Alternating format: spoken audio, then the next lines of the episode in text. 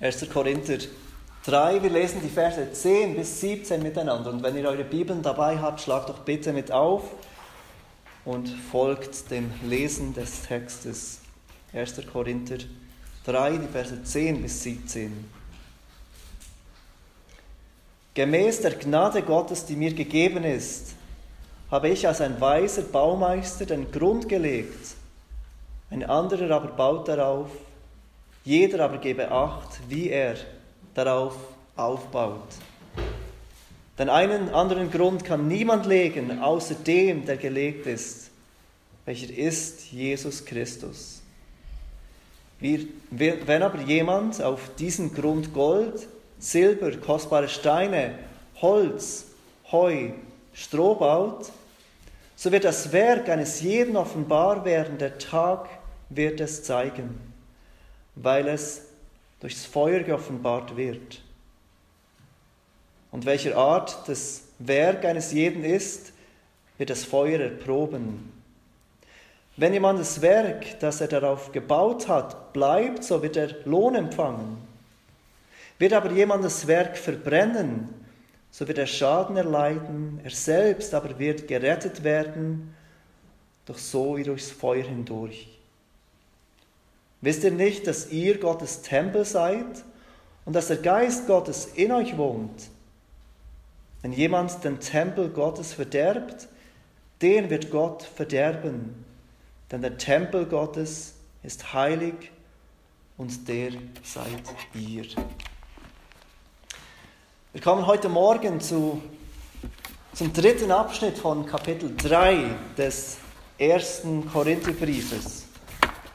Und Paulus spricht hier immer noch das Problem an von diesen Spaltungen innerhalb der Gemeinde, von diesen Parteiungen, diesen Spaltungen, in denen sich einige zu diesen Leitern stellten, andere zu jenen Leitern und gleichzeitig damit sich abgrenzten von anderen Menschen in der Gemeinde. Paulus ist immer noch dabei, dieses Problem anzusprechen, dieses schwerwiegende Problem, das dieser Gemeinde Schaden zufügt, weil sie nicht mehr in Einheit miteinander lebt und weil sie nicht mehr in Einheit ein Zeugnis ist für die Welt um sie herum. Und wir sind gerade mitten in zwei Metaphern, zwei Bildern, die Paulus braucht, um seinen Punkt zu machen. Ein Punkt für diese Wichtigkeit der Einheit und für diese, diesen Schaden, der entsteht von dieser Nicht-Einheit, dieser Uneinheit. Zwei Bilder, mit denen Paulus die Gemeinde überzeugen will, wie unvernünftig und schädlich diese Parteiungen sind die herrschen in dieser Gemeinde. Im ersten Bild, wir haben es letzte Woche gesehen, beschrieb, beschrieb Paulus die Gemeinde als ein Ackerfeld. Und auf diesem Ackerfeld, wie auf jedem Ackerfeld, hat es Arbeiter, die bebauen, die, die Samen säen. Und dann hat es Arbeiter, die bewässern. Arbeiter, die säen und Arbeiter, die bewässern. Und beide sind wichtig. Beide Arbeiter braucht dieses Ackerfeld, um Frucht zu bringen. Beide Arbeiter haben ihre Aufgabe und jede Aufgabe ist wichtig für die Bebauung von diesem Ackerfeld. Aber beide sind nichts im Vergleich zur Wichtigkeit, die Gott spielt. Wenn Gott nicht das Wachstum schenkt, dann ist der, der sät für nichts und der, der bewässert für nichts. Wenn ihr kurz Vers 9 anschaut, dann seht ihr, dass Vers 9 sowohl der Schluss der einen Metapher ist, wie auch die Einleitung in diese neue Metapher. Denn wir sind Gottes Mitarbeiter, ihr aber seid Gottes Ackerfeld. Hier bezieht er sich noch einmal auf dieses Bild des Ackerfeldes. Und dann geht er gleich weiter und Gottes Bau. Ihr die Gemeinde seid Gottes Ackerfeld und Gottes Bau. Und jetzt geht er hinein in diese neue Metapher von diesem Bau Gottes, dieses zweite Bild, das Paulus hier braucht, um die Gemeinde zu überzeugen, wie wichtig diese Einheit ist, wie bedacht sie sein sollen, dass das, was sie tut, zu dieser Einheit beiträgt und nicht zu diesen Spaltungen. Und wir sehen in diesem Bild von Gottes Bau sechs Dinge, sechs Dinge, die wir uns heute Morgen anschauen. Das erste, was wir sehen, ist der Baumeister. Das zweite, der Grund. Das dritte, der Test. Das vierte, das Ergebnis. Das fünfte, die Begründung. Und das sechste, die Warnung. Paulus schließt diesen Text, diesen Abschnitt ab mit einer Warnung. Also der erste Punkt, der Baumeister. Der Apostel Paulus fängt an, die Korinther daran zu, zu erinnern, welche Rolle er spielte beim Bau dieses Gebäudes. Er vergleicht die Gemeinde mit diesem Gebäude, mit diesem Bau und er erinnert sie zugleich, dass er eine ganz wichtige Rolle spielte beim Bau von diesem Bau, von diesem Gebäude. Er ist der weise Baumeister, der den Grund gelegt hat, sagt er. Seine Weisheit ist in Zweifel gezogen von diesen Korinthern. Sie fühlen sich mehr hingezogen zu weltlicher Weisheit, wie er schon oft die Anspielung gemacht hat. Sie bezweifeln diese Wichtigkeit der göttlichen Weisheit. Und sie bezweifeln, ob Paulus wirklich weise ist in dem, was er lehrt und wie er die Gemeinde gebaut hat. Und so erinnert sie Paulus daran, er ist der weise Baumeister. Er ist der, der einen Grund gelegt hat für die Gemeinde in Korinth. Und er tat dies mit großer Weisheit, Weisheit, die die Korinther so sehr liebten.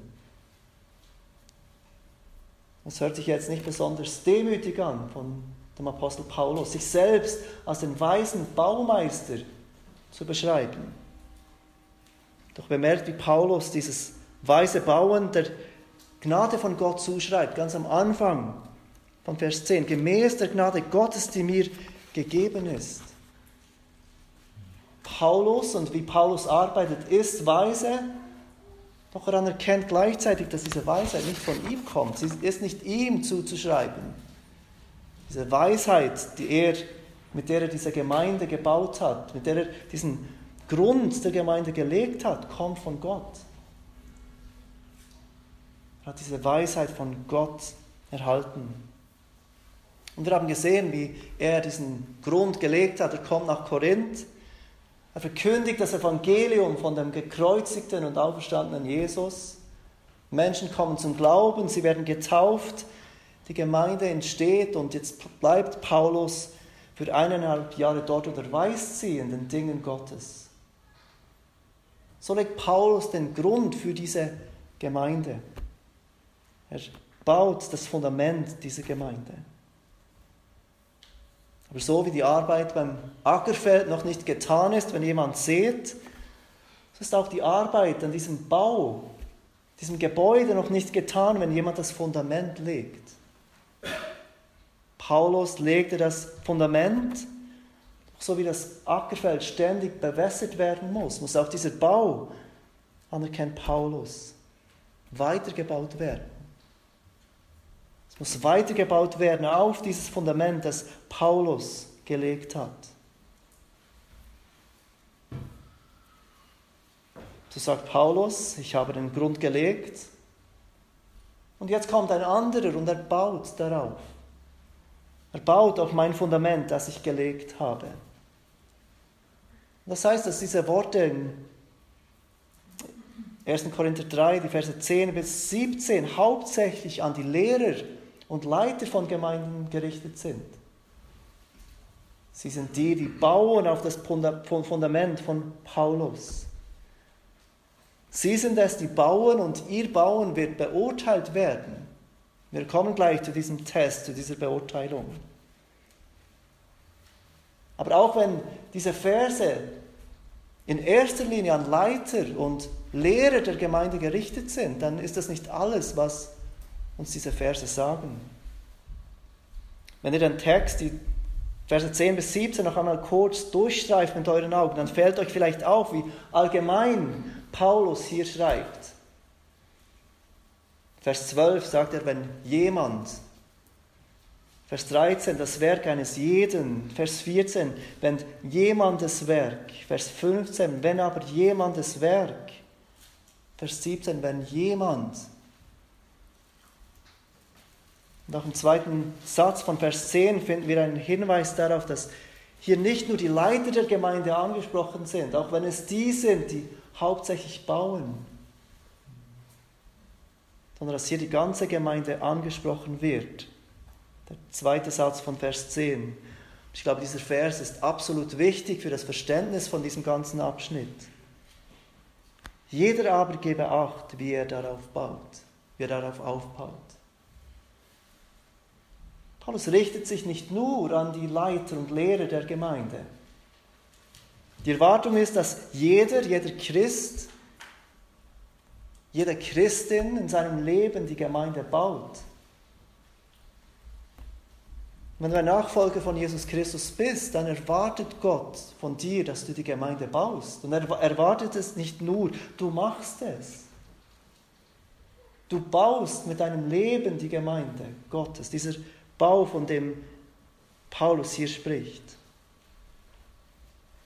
Und du tust dies entweder gut oder nicht gut.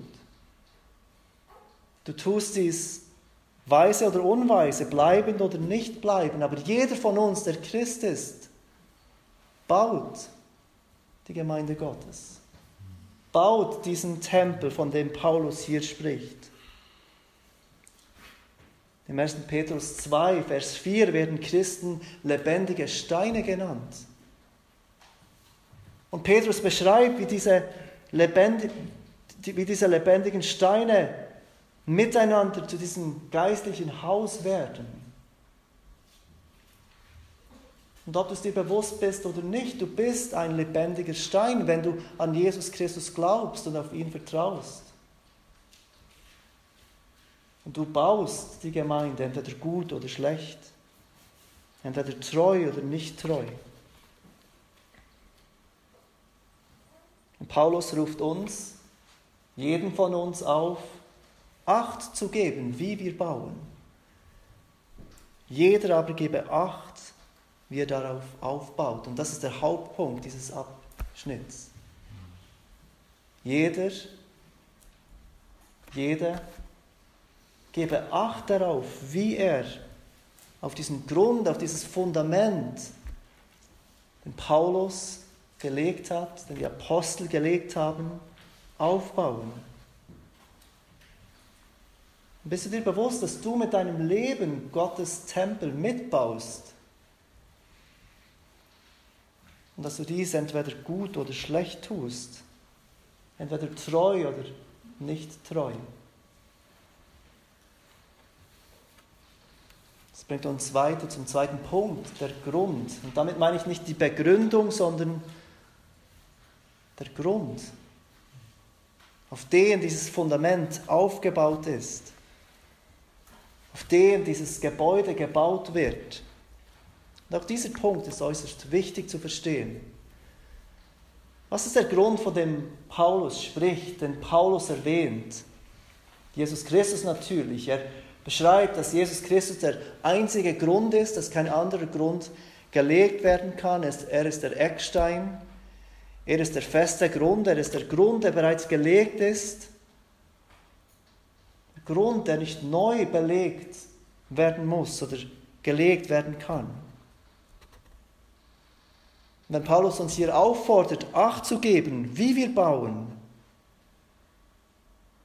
dann geht es nicht darum, dass jemand seine eigene Rettung erwirkt durch das Bauen. Es geht nicht darum, dass wir vielleicht um unsere Rettung bangen müssen, wenn wir nicht treu bauen. Wenn wir nicht gut bauen, wir müssen gut bauen, sonst kommt das Gericht und es reicht nicht und wir werden verdammt. Das ist nicht, wovon Paulus hier spricht.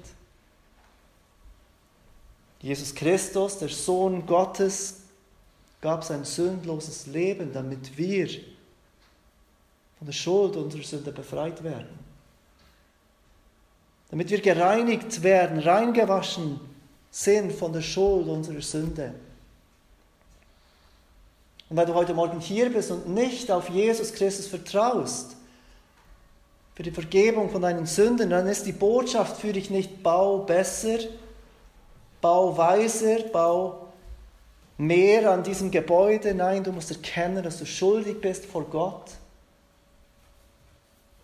Dass du noch so bemüht sein kannst und noch so sehr bauen kannst. Es wird nicht reichen, um deine Schuld vor Gott loszuwerden. Wie alle Menschen hast du Gottes Gesetz gebrochen. Wie alle Menschen stehst du schuldig vor Gott. Und du wartest auf dieses gerechte Urteil, durch diesen gerechten Richter. Jesus Christus, der die Schuld von Sünden auf sich nahm, ist deine einzige Hoffnung. Eine Hoffnung liegt nicht in dem, dass du dir Mühe gibst, besser zu bauen, sondern allein in deinem Vertrauen auf Jesus Christus, der deine Gerechtigkeit wird. Denn wenn du auf deine eigene Gerechtigkeit vertraust, dann baust du dein Leben auf den Sand. Du kannst noch so gut bauen, kannst dich noch so bemühen. Wenn dieses Fundament, dieses Fundament fehlt, dann ist jegliches Bauen für nichts. Erst wenn du auf Jesus vertraust, kannst du auf dieses eine Fundament bauen, von dem Paulus hier schreibt, Jesus Christus. Er ist der Grund und niemand kann einen anderen Grund legen als Jesus Christus. Er ist der Grund der Gemeinde. Und wenn eine Gemeinde oder Gemeinschaft nicht auf diesen Grund baut, nicht auf das Evangelium von Jesus Christus baut, dann ist es keine Gemeinde, dann ist es keine christliche Kirche, auch wenn sie sich so nennt. Calvin hat gesagt zu diesem Vers, es gibt viele, die, während sie Christus Namen als Vorwand brauchen, die ganze Wahrheit Gottes bei ihren Wurzeln ausreißen. Weil sie eben nicht auf Christus bauen, weil ihre Grundlage nicht das Evangelium, die gute Nachricht von Jesus Christus ist. Dann kommt Paulus am dritten Punkt zu diesem Test. Jeder von uns soll Acht geben, wie wir bauen. Jeder von uns, der auf Jesus vertraut, auf diesem Fundament steht, baut. Du bist dran, mit deinem Leben dieses Gebäude, diesen Tempel zu bauen, diese Gemeinde zu bauen. Und dann kommt dieser Test, von dem Paulus spricht. Jeder soll Acht geben, wie er baut. Denn unser Bauen, unsere Werke werden beurteilt werden. In Vers 12 beschreibt Paulus, wie einige auf diesen Grund Gold, Silber, kostbare Steine, Holz, Heu oder Stroh bauen. Und dann beschreibt er, wie diese Werke durch Feuer erprobt werden. Ja, das, was wir tun, durch das Feuer erprobt werden wird. Und wenn wir diese sechs Baustoffe miteinander vergleichen, dann fällt euch wahrscheinlich sofort auf, einige sind beständig im Feuer, andere sind hoch entflammbar. Einige vergehen nicht im Feuer, andere lösen sich sofort in Rauch auf, wenn sie in den Flammen sind. Einige kosten viel, sind kostbar und andere kosten wenig. Seht ihr diese zwei Gruppen, die Paulus macht mit diesen Baustoffen? Und dann spricht er von diesem Test, der kommen wird, der unsere Werke testen wird. Und von was für einem Test spricht Paulus hier? Vers 13, so wird das Werk eines jeden offenbar werden, und er sagt, der Tag wird es zeigen. Paulus spricht hier von diesem Tag, der kommen wird. In anderen Bibelstellen wird von dem Richterstuhl Christus gesprochen. Ja, als Christen sind wir gerettet aus Gottes Gnade. Allein aus der Gnade Gottes werden wir gerettet. Allein aus, aufgrund der Gnade Gottes können wir zu Gott kommen. Ja, wir sind vollkommen gerechtfertigt durch Christus. Es gibt keine Verdammnis mehr für die, die in Christus Jesus sind. Niemand kann Anklage gegen uns erheben, weil Jesus für uns Einsprache macht. Doch es stimmt auch, dass unser Leben beurteilt werden wird. Auf der einen Seite sind wir gerechtfertigt aus Glauben allein. Auf der anderen Seite werden wir beurteilt aufgrund von dem, was wir tun. In Römer 14, Vers 10 erinnert uns Paulus. Wir werden ja alle vor dem Richterstuhl des Christus erscheinen.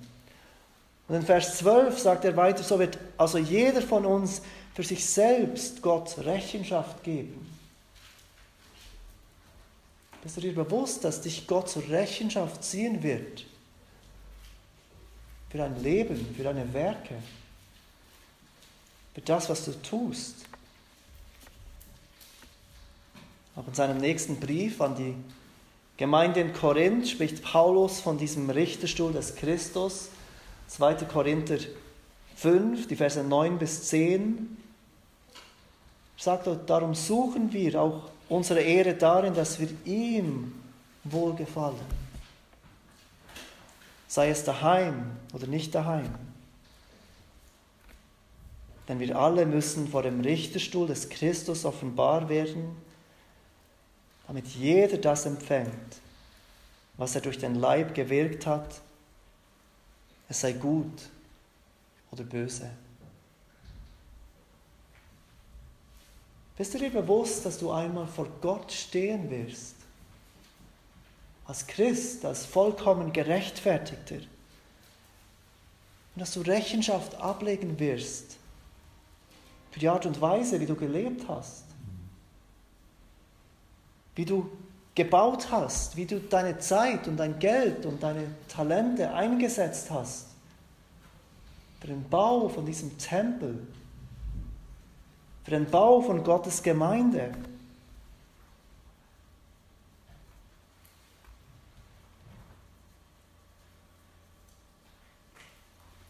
Der nächste Punkt nach diesem Test, der kommen wird, ist das Ergebnis dieses Testes. Paulus hat gezeigt, es gibt diese zwei Gruppen von Materialien. Die einen bestehen das Feuer, die anderen werden sofort verbrannt im Feuer, sie gehen auf in Flammen. Da gibt es die Ersten, die offenbar mit Gold, Silber, kostbaren Steinen gebaut haben. Ihre Werke werden in Feuer erprobt und sie bleiben. Sie haben mit Weisheit gebaut. Sie haben auf diesen gelegten Grund gebaut mit Weisheit. Sie haben gemäß Gottes Wertvorstellungen gebaut. Sie haben in ihrem Leben dem Wichtigkeit gegeben, was auch Gott Wichtigkeit gibt. Sie haben zuerst nach dem Reich Gottes getrachtet. Sie lebten ihr Leben nicht anhand menschlicher Weisheit und menschlicher Wertvorstellungen, sondern anhand der Wertvorstellungen, die Gott offenbart und der Weisheit, die Gott offenbart in seinem Wort. Ihre Werke führten dazu, dass dieser Tempel, von dem Paulus hier spricht, richtig erbaut wurde, bleibend erbaut wurde, gut erbaut wurde. Und Paulus beschreibt, wie ihre Werke im Feuer Bestand haben und wie sie Lohn empfangen, wie sie Lohn erhalten, zu ihrer Rettung hinzu. Aber auf der anderen Seite gibt es die, die mit Holz, mit Heu, mit Stroh gebaut haben. Was passiert mit ihren Werken, wenn sie ins Feuer kommen und durchs Feuer erprobt werden. Alles wird im Nu verbrannt, alles geht in Rauch auf, es bleibt nichts von diesen Werken, die sie getan haben.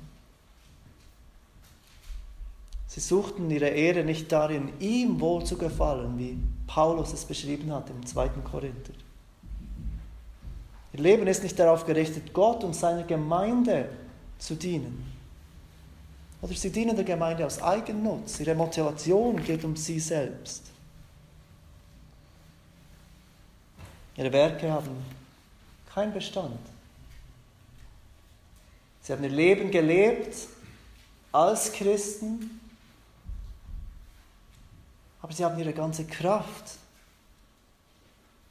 und alles, was sie taten, nicht für den Herrn getan. Und jetzt, was ganz wichtig ist, ist Vers 15. Wird aber jemand das Werk verbrennen, so wird er Schaden erleiden. Das Werk hat keinen Bestand. Die Person selbst wird Schaden erleiden. Er selbst aber wird gerettet werden, doch so wie durchs Feuer hindurch. Es gibt vielleicht einige von euch, die einen katholischen Hintergrund haben und die kennen die Lehre des Fegefeuers. Christen müssen am Ende ihres Lebens eine Zeit lang in dieses Feuer, wo sie geläutert werden, wo sie für ihre Sünde büßen müssen. Aber das ist nicht das, was Paulus hier sagt. Seht, wer im oder was im Feuer verbrennen wird. Das sind nicht die Menschen, die, durchs, die im Feuer sind. Es sind ihre Werke, die aufgehen in Flammen. Es sind ihre Werke, die verbrennen. Es ist nicht die Person, die verbrennt. Person ist und bleibt gerettet. Paulus beschreibt hier Christen, die wirklich gerettet sind, die wirklich Teil der Gemeinde sind, aber ihr Leben bringt keine bleibenden Früchte, die dem Haus Gottes dienen. Ihre Werke gehen auf in Flammen und sie selbst werden Schaden erleiden, wo sie gerettet werden. Paulus kommt dann zu einer Begründung. Weshalb ist es überhaupt so wichtig zu denken, wie baue ich? Warum ist es so wichtig, mir zu überlegen, wie baue ich diese Gemeinde? Wie baue ich Gottes Gemeinde? Welchen Beitrag leiste ich, dass Gottes Gemeinde gebaut wird. Warum ist es überhaupt so wichtig? Und Paulus gibt uns eine unmissverständliche Antwort in Vers 16. Er sagt dort zu den Korinthern, wisst ihr nicht, dass ihr Gottes Tempel seid und dass der Geist Gottes in euch wohnt? Wie wir die Gemeinde bauen ist so wichtig, sagt Paulus, weil die Gemeinde Gottes Tempel ist, in welcher der Geist Gottes wohnt. Die Gemeinde ist kein Freizeitverein, die Gemeinde ist keine Interessegemeinschaft. Die Gemeinde ist kein Ort, wo sich jeder einbringen kann und das tun, was er machen möchte. Die Gemeinde ist der Tempel Gottes. Die Gemeinde gehört Gott. Und Gott wohnt in der Gemeinde. Gottes Heiliger Geist wohnt in der Gemeinde. Geht kurz ein paar äh, Kapitel nach, nach vorne zu Kapitel 6 vom 1. Korintherbrief. Wir kommen noch zu diesem Text, aber oft haben wir diesen Text oder dieses Konzept im Sinn, wenn wir vom Tempel Gottes sprechen. 1. Korinther 6, Vers 19. Auch hier wird von diesem Tempel Gottes gesprochen. 1. Korinther 6, Vers 19. Paulus sagt dort wieder zu diesen Korinther, oder wisst ihr nicht, dass euer Leib ein Tempel des in euch wohnenden Heiligen Geistes ist, den ihr von Gott empfangen habt und dass ihr nicht euch selbst gehört. Paulus argumentiert hier also, weshalb wir Christen nicht in Unzucht leben sollen, weshalb wir heilig leben sollen. Und er sagt, wir, jeder persönlich, jeder Christ ist der Tempel Gottes und der Heilige Geist wohnt in uns. Gottes Heiliger Geist wohnt in uns und deshalb sollen wir nicht in Unzucht leben. Deshalb sollen wir Unzucht fliehen. Alles meiden, was unheilig ist. Aber das ist nicht das, was Paulus hier im Kapitel 3 meint mit diesem Tempel Gottes. Auch wenn es stimmt, dass jeder Christ ein Tempel Gottes ist, dass jeder Christ individuell ein Tempel Gottes ist. Was Paulus in Kapitel 3 lehrt, lehrt ist, dass die lokale Gemeinde der Tempel Gottes ist. Nicht ich oder nicht du individuell, sondern Menschen gemeinsam, Menschen, die zusammenkommen, um diesen Gott anzubeten Sie sind der Tempel Gottes, wir sind der Tempel Gottes. Paulus sagt auch nicht, dass diese Korinther Teil von Gottes Tempel sind, sondern dass jede lokale Gemeinde ein Tempel Gottes ist.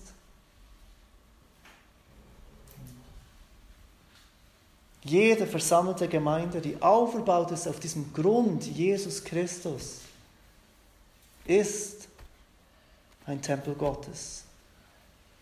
Und dieser Heilige Geist Gottes wohnt in diesem Tempel. Paulus fängt seine Begründung an mit diesen Worten, wisst ihr nicht. Und wir werden sehen, dass Paulus diese Formulierung neun weitere Male braucht in diesem Brief. Wisst ihr nicht? Diese Korinther, die sich so sehr sicher waren, dass sie Erkenntnis hatten, dass ihre Erkenntnis höher war als die von Paulus, dass sie so begabt mit Weisheit und Erkenntnis war. Zu ihnen sagt Paulus, wisst ihr nicht? Habt ihr diese grundlegende Wahrheit vergessen? Habt ihr diese grundlegende Wahrheit aus den Augen verloren? Wisst ihr nicht einmal das, dass ihr Gottes Tempel seid? dass sie nicht euch selbst gehört, dass es nicht um euch selbst geht, dass Gottes Geist gegenwärtig ist unter uns. Im ersten Jahrhundert hat es überall Tempel. Einige von uns kennen es von den Ferien. Wir gehen irgendwo hin und sehen diese Ruinen von alten Tempeln. Und diese Tempel würden die Menschen von verschiedenen, von der jeweiligen Religion anziehen. Und Menschen würden sich dort versammeln, bei diesen Tempeln. Sie würden Menschen zusammenbringen. Und so waren diese Tempel im ersten Jahrhundert ein Symbol für Einheit. Menschen würden eins werden in diesem Tempel, wenn sie zusammenkommen, um was für einen Gott auch immer anzubeten oder ihm zu opfern. Der Tempel ist ein Symbol, das aus vielen Individuen eins wird. Dass sie zusammenkommen, all diese verschiedenen Menschen und eins werden. Und diese Beschreibung von der lokalen Gemeinde als Tempel steht in krassem Kontrast zu diesem individuellen Christentum, das heute so bekannt und gang und gäbe ist. Ja, jeder Christ ist ein Tempel des Heiligen Geistes. Paulus sagt das ein paar Kapitel weiter und das ist eine wichtige Wahrheit. Wir müssen nicht um in die Gemeinde gehen, um Beziehung zu haben mit Gott. Wir müssen nicht in die Gemeinde gehen, zusammenkommen mit der Gemeinde, um zu be beten zu können, um vor diesen Gott treten zu können. Jeder von uns ist ein Tempel des Heiligen Geistes. Aber jeder Christ ist auch dazu bestimmt, Teil von diesem einen Tempel Gottes zu sein, von dieser lokalen Form des Tempel Gottes. Und als lebendigen Stein dazu beizutragen, dass diese Gemeinde, die lokale Gemeinde, gebaut wird.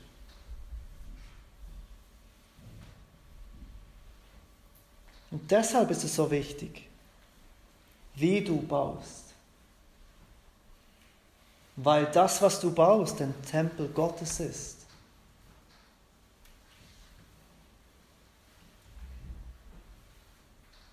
Paulus gibt zum Schluss eine Warnung. Und das ist der sechste Punkt.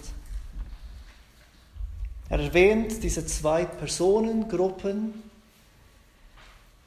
Die einen, die bauen mit Weisheit, die gottgemäß bauen, so wie es Gott möchte, die dazu beitragen, dass dieser Tempel, dieses Haus Gottes bleibend gebaut wird mit diesen bleibenden Materialien. Und dann diese zweite Art von Menschen, die mit Holz und Heu und Stroh bauen, die zwar Werke aufweisen, aber ihre Werke haben keinen Bestand. Ihre Werke sind nicht gottgemäß, so wie es Gott möchte. Sie sind nicht bleibend. Und dann kommt Paulus zu dieser dritten Kategorie. Dieser dritten Kategorie von Menschen, die auch bauen. So macht es den Anschein.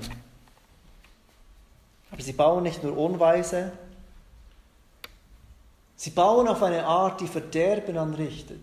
Paulus sagt es, sie verderben.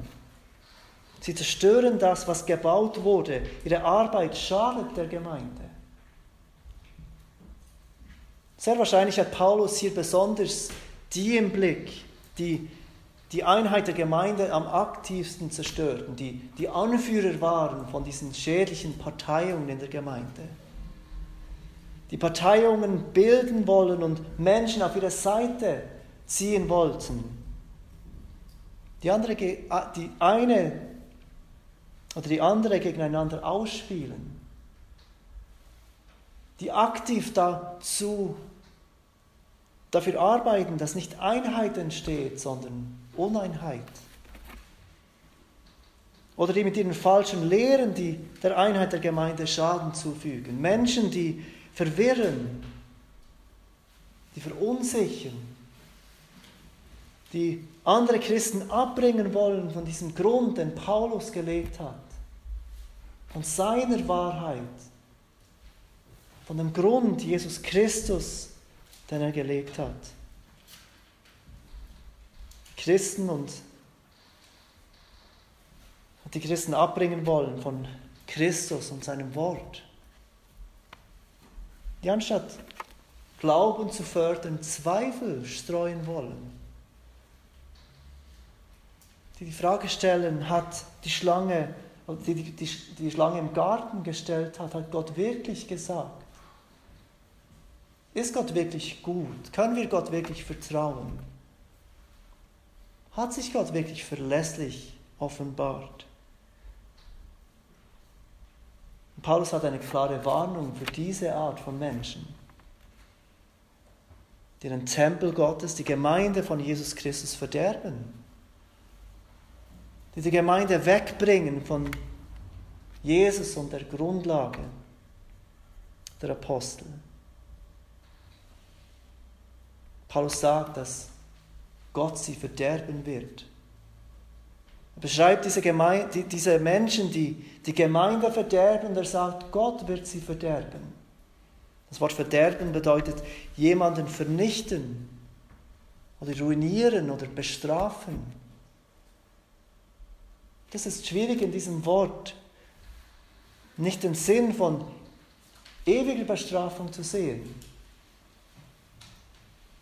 Sind die, die durch im Feuer, ihre Werke werden im Feuer erprobt.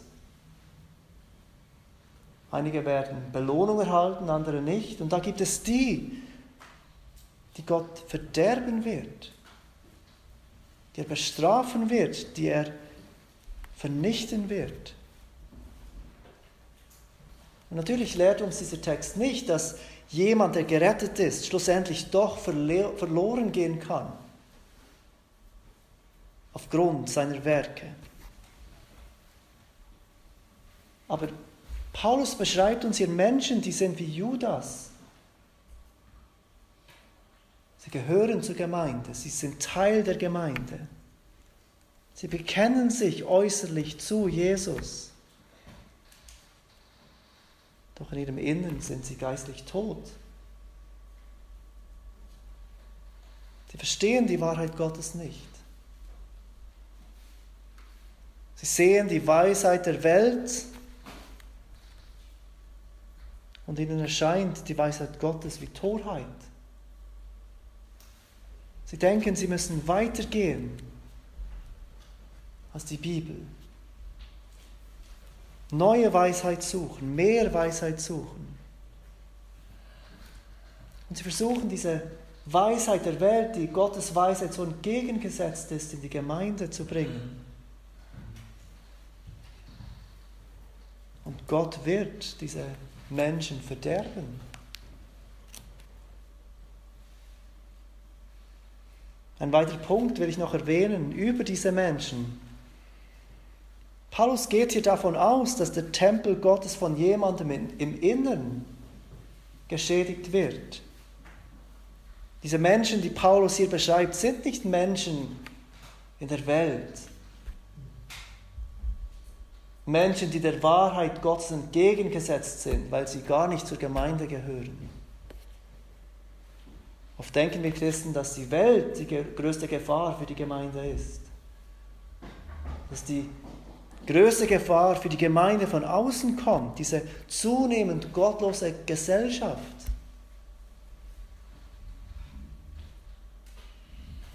Doch niemand ist so schädlich innerhalb der Gemeinde oder für die Gemeinde wie diejenigen, die die Gemeinde von innen verderben. Die von innen dafür sorgen, dass Uneinheit besteht, dass Menschen diesen Grund verlassen, dass Menschen Gottes Wort misstrauen und in Zweifel ziehen. Paulus